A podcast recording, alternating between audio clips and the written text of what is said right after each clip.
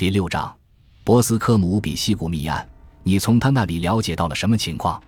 什么情况也没有了解到，他一点线索也不能提供吗？是的，他提供不了任何线索。我一度有过这样的想法，他是知道凶手是谁的，只是他想为他或他掩饰。但是我现在确信，他和其他人一样对这件事也是迷惑不解。他不是一个很狡猾的青年，尽管外表看起来很漂亮，但是我觉得他心底还是忠实可靠的。我说，特纳小姐是这样一个有魅力的年轻姑娘。如果她真的不愿意和他结婚的话，那我认为她真太没有眼力了。哦，这里面还有一桩相当痛苦的故事呢。这个小伙子其实已经爱她爱的几乎要发疯了，但是大约两年前，那时他还不过是个少年，也就是在他真正了解他以前，他曾经离家五年，在一所寄宿学校里读书。这个傻瓜在布里斯托尔被一个酒吧女郎缠住，并在婚姻登记所和她登记结了婚。你看他有多傻，谁也不知道这件事。而你可以想象他干了这件傻事之后是多么着急，因为他没有做任何他显然应该做的事，而是去做了他自己明知是绝对不应该做的事。这样他是要受责备的。当他父亲在最后一次和他谈话中极力劝他向特纳小姐求婚的时候。他就是因为曾干了那件十足疯狂的蠢事而急得双臂乱舞的，而且他无力供养自己，而他的父亲为人又十分刻薄，如果他知道实情，肯定会彻底抛弃他的。前三天他是在布里斯托尔和他的那个当酒吧女郎的妻子一起度过的，当时他父亲对他身在何处全然无知，请注意这一点，这是很重要的。但是坏事变成了好事，那个酒吧女郎从报上得知他身陷囹圄，案情严重，可能要被处以绞刑，于是干脆将他抛弃了。她写信告诉他，她原是有夫之妇，丈夫在百慕大码头工作，所以在他们之间并没有真正的夫妻关系。我想这一消息对备受苦难的小麦卡西来说也算是一种安慰了，但是。如果他是无辜的，那这个案件的主谋又是谁呢？哦，这个嘛，我要提醒你特别注意两点：第一，被谋杀者曾和某人约定在池塘见面，而这个人绝不可能是他的儿子，因为他的儿子正在外面，他不知道他什么时候回来；第二，在被谋杀者知道他儿子已经回来之前，有人听见他大声喊库伊。这两点是本案的关键。现在，如果你乐意的话，让我们来谈谈乔治·梅瑞秋斯吧。那些次要的问题，我们明天再说。正如福尔摩斯所预言的，那天没有下雨，一大清早就是晴空万里。上午九点，雷斯垂德乘坐马车来接我们，我们立刻动身赶赴哈瑟利农场和博斯科姆比池塘。雷斯垂德说：“今天早上有重大新闻。”据说庄园里的特纳先生病势严重，已经危在旦夕了。福尔摩斯说：“我想他大概是个老头吧，六十岁左右。侨居国外时，他的身体就已经弄垮了，他健康衰退已有很长时间了。现在这件事更加使他深受不良影响。他是麦卡锡的老朋友了，而且我再补充说一句，他同时还是麦卡锡的一个大恩人呢，因为我了解到他把哈瑟利农场租给麦卡锡。”但却没有要一分钱的租金，福尔摩斯说：“真的，这倒很有趣。”哦，是的，他千方百计地帮助他，这一代没有人不称道他对他的仁慈友爱，真是这样的。那么看来，这个麦卡锡本来是一无所有的，他受了特纳那么多的恩惠，竟然还想要他的儿子和特纳的女儿结婚，而这个女儿可想而知是全部财产的继承人。而且采取的又是如此的骄横的态度，好像这不过是一项计划，只要一提出来，所有其他的人都必须遵循似的。难道你们对这一切就不感到奇怪吗？尤其是我们知道特纳本人又是反对这门亲事的，那不是更奇怪了吗？这些都是特纳的女儿亲口告诉我们的。你难道没有从这些情况中推断出点什么来吗？雷斯垂的一面对我使了个眼色，一面说。我们已经用演绎法来推断过了。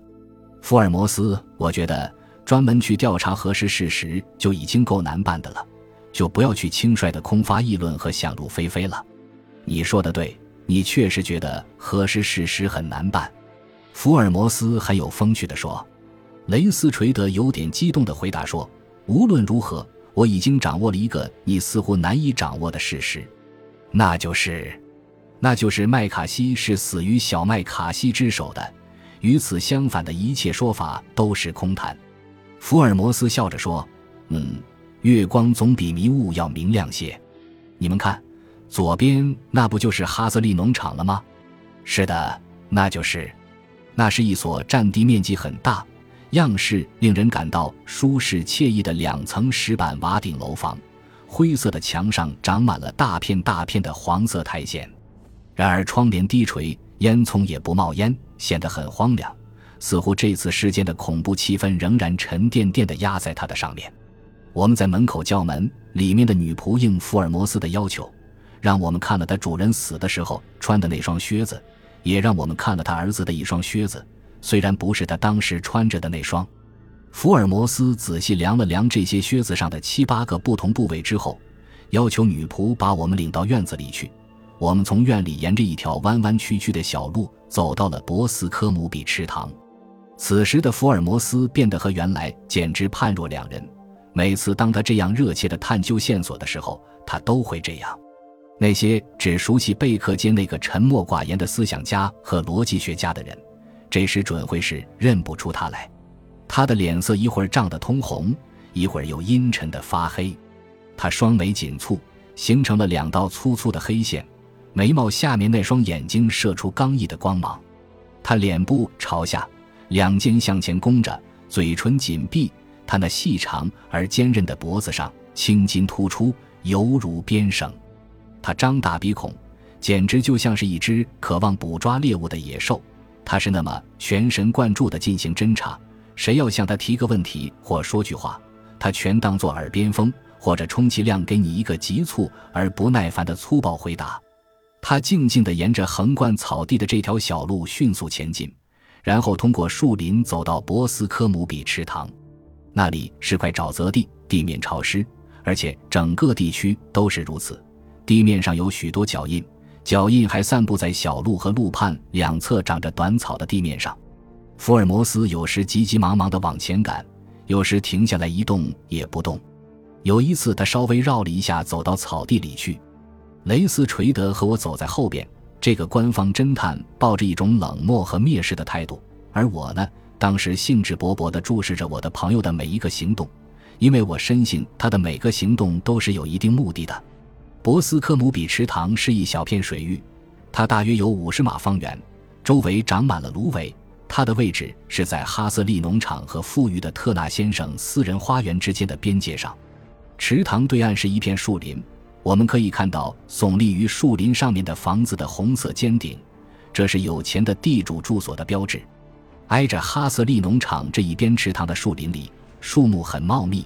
在树林的边缘和池塘一侧的那一片芦苇之间，有一片只有二十步见宽的狭长的湿草地带。雷斯垂德把发现尸首的准确地点指给我们看，我可以清楚地看见死者倒下后留下的痕迹，因为那里的地面十分潮湿。而对福尔摩斯来说，我从他脸上的热切表情和锐利的目光可以看出。他将在这块被众人脚步践踏过的草地上侦查出许许多多其他的东西来。他转着圈，就像一只已嗅出气味来的狗一样，然后转向我的同伴。他问道：“你跑到池塘里去过，干什么来着？”我用草把在周围打捞了一下，我想也许有某种武器或其他踪迹。但是，我的天呀！哦，行了，行了。我没有时间听你扯这个，这里到处都是你向里拐的左脚的脚印，一只鼹鼠都能跟踪你的脚印，脚印就在芦苇那边消失了。哎，他们曾像一群水牛那样在这池塘里乱打滚。要是我在那以前就已经到了这里，那么事情会变得简单多了。看门人领着那帮人就是从这里走过来的，尸体周围六到八英尺的地方都布满了他们的脚印，但是。这里有三对与这些脚印不连在一起的同一双脚的脚印。他掏出个放大镜，为了能看得更清楚一些，他趴在了他的防水油布上。在那期间里，与其说他是在同我说话，倒不如说他是在自言自语。这些是年轻的麦卡锡的脚印。他来回走了两次，有一次他跑得很快，因为脚板的印记很深，而脚后跟的印记几乎看不清。这足以证明他讲的是实话。他看见他父亲倒在地上，就赶快跑过来。那么，这里是他父亲来回踱步的脚印。那么，这是什么呢？这是儿子站着细听时枪托顶端着地的痕迹。那么，这个呢？哈哈，这又是什么东西的印记呢？脚尖的，脚尖的，而且是方头的。